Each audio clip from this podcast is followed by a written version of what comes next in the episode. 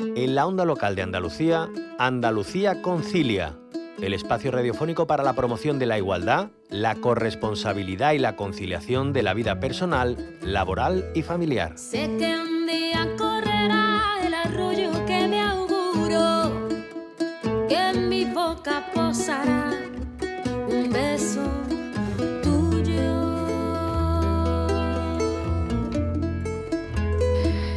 Es miércoles y como hacemos semanalmente, hablamos de conciliación y de corresponsabilidad. En este tiempo hemos conocido iniciativas que tratan de hacer real esa conciliación a través de, por ejemplo, comedores y guarderías asociativas. Hemos conocido las dificultades añadidas que viven en el mundo rural por la falta de servicios y por una mentalidad que sigue poniendo la carga de los cuidados sobre los hombros de las mujeres una situación que se vive allí más, en el mundo rural, que en el mundo urbano. También hemos hablado con empresarias sobre lo que falta para garantizar esa conciliación que afecta sobre todo a las mujeres.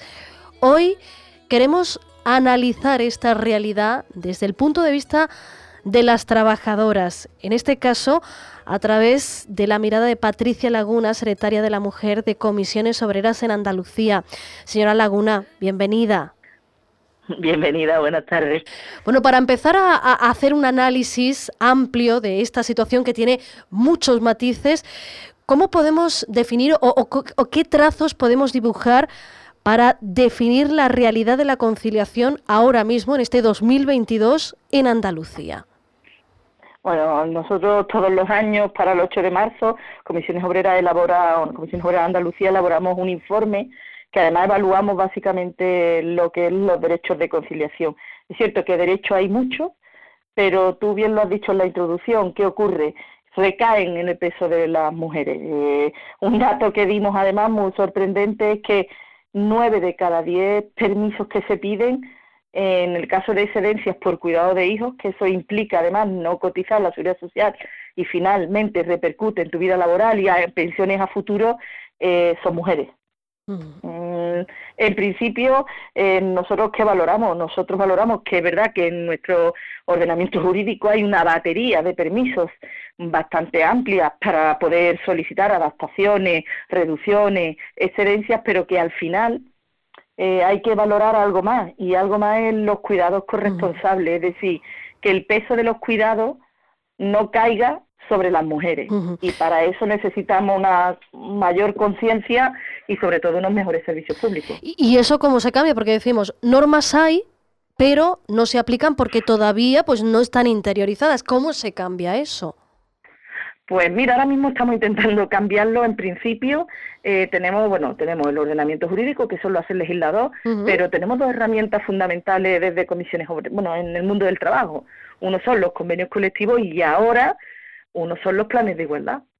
Es cierto que los planes de igualdad ya nos va a permitir además hacer una radiografía de cómo está la empresa, bueno, de cómo están las mujeres en esa empresa, es decir, qué tipos de, reducciones piden, qué tipos de jornadas piden, eh, bueno, pues los tipos de contratos que tienen, el por qué. Pues, por ejemplo, vamos a poner un ejemplo, muchas mujeres prefieren trabajar a tiempo parcial por su doble presencia, tanto en el trabajo como en, el, en los cuidados. Vamos a llamar los cuidados desde el punto de vista amplio. ¿Por qué? Porque ahora también tenemos a las personas mayores, personas con discapacidad.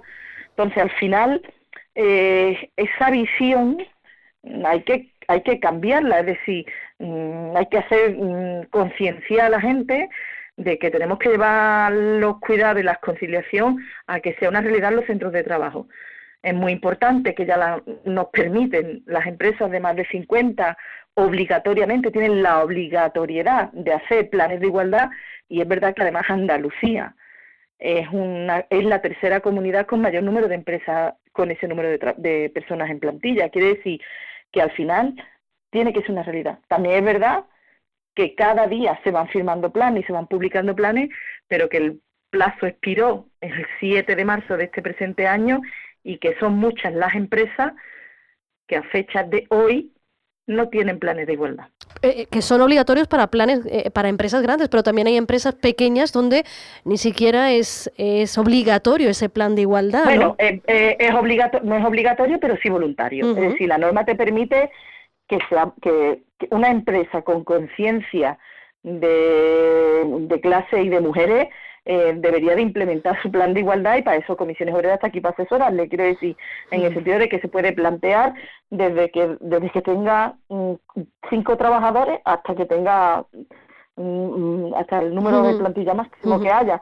Un dato muy importante que sí que queremos resaltar es que mm, Comisiones Obreras básicamente a nosotros lo que más nos preguntan las mujeres trabajadoras, queremos que sean que, también vayan viniendo personas trabajadoras en general, es el tema de la adaptación de los horarios. A lo mejor, por ejemplo, tú trabajas a turnos, trabajas mañana, tarde, noche, a lo mejor quieres adaptar tu jornada para tener un turno fijo.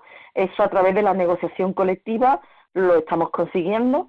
Mm, no tenemos que llegar incluso a demandar a la empresa, eh, pero sí que es cierto que tenemos un servicio que gestionábamos, que es el servicio de defensa legal, donde atendemos todo este tipo de demandas, que es un servicio gratuito y que sí que es cierto que era, bueno, que era subvencionado por la Consejería de Igualdad hasta el 31 de diciembre del año anterior, del 2021, y que a fecha de hoy, eh, bueno, es verdad que estamos de manera transitoria, pero que no se ha publicado y que eso hace que merme, que se merme en, bueno, en las posibles negociaciones que se puedan llevar a cabo Mm, consiguiendo como objetivo pues adaptar la jornada.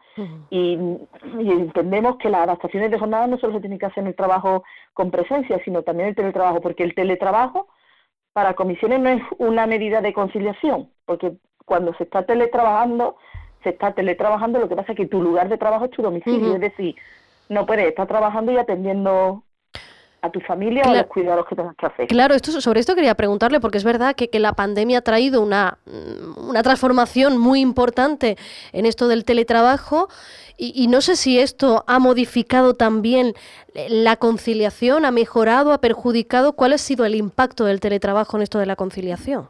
Bueno, en pandemia, en pandemia empeoró. Bueno, es verdad que fue una situación transitoria, eh, que después salió el decreto de, tele, de, trabajo a distancia y de métodos de trabajo, pero nosotros mm, desde Comisiones Obreras entendemos que el teletrabajo o el trabajo a distancia no es una manera de conciliación. Es que tu lugar de trabajo está en tu domicilio, pero es que al final, eh, si el teletrabajo lo hacen básicamente mujeres porque están en sus domicilios, no tienen que desplazarse a los centros de trabajo, al final resulta de que además te estás perdiendo el contacto directo con tus compañeros, el, tener esa doble presencia, el que si tienes 20 minutos de descanso, al final lo dedicas, pues bueno, para hacer cualquier otra, exactamente, cualquier otra cosa mm, que tenga que ver con el con la conciliación.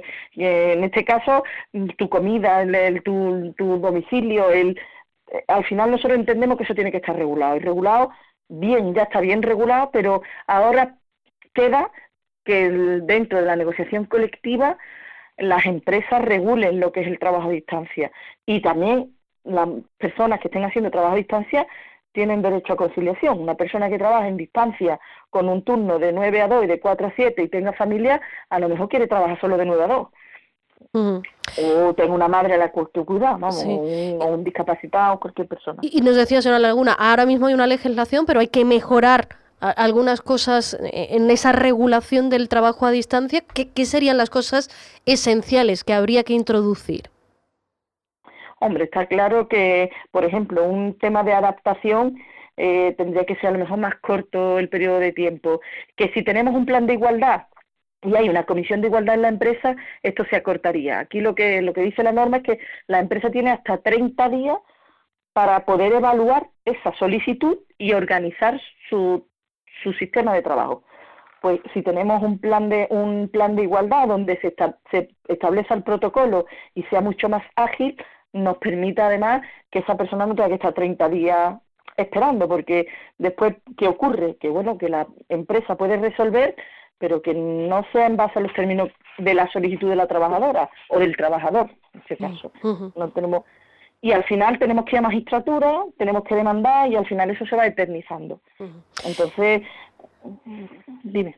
No, iba a preguntarle también porque bueno, nos ha dicho en esta entrevista en varias ocasiones que las normas están, eh, suponen avances importantes, pero falta también que eso vaya acompañado de la conciencia social para que se apliquen. Y yo quería centrar ahora la atención en la conciencia de los empresarios y empresarias, porque hace unos años escuchábamos aquellas declaraciones que fueron muy polémicas de una empresaria que decía, bueno, un empresario cuando va a contratar, contrata a mujeres que tengan menos de 25 años o más de 45 para evitar eh, pues todos los problemas que al empresario le da la protección que esa mujer tiene si se queda embarazada.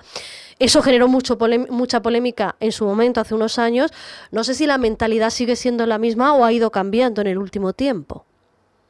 Bueno, nosotros vemos avance. La normativa ahora con los decretos de, igualdad, de, tanto de planes de igualdad como de, de registros retributivos, han hecho bastante avance. Pero sí que es cierto que tenemos que concienciar es decir, los cuidados no tienen rostro de mujer, los cuidados son cuidados que la parte que tiene que ser cubiertos con servicios públicos, ah, hemos hablado de guardería, las guarderías en Andalucía cierran a las cinco y media, salvo que tengan ludoteca que pueden llegar hasta las siete y media. Eh, a lo mejor tenemos que hacer unos avances, eh, yo creo que unos avances sociales no estaría mal el pensar que o se cubren con servicios públicos o lo tienen que cubrir la familia. Entonces, mm, yo creo que todavía tenemos que seguir avanzando porque a la vista está que cuando nosotros presentamos todos los informes, el, trabajo de la mujer tiene un el, valor añadido es, menor. Es decir, era la ayudita, la unidad familiar. No, mm. hoy por hoy las mujeres, mm, yo creo que entendemos que debemos valorar, capacitar mérito e igualdad, en igualdad de condiciones, y bueno, y un profesional es un profesional. Mm, sea hombre o mujer.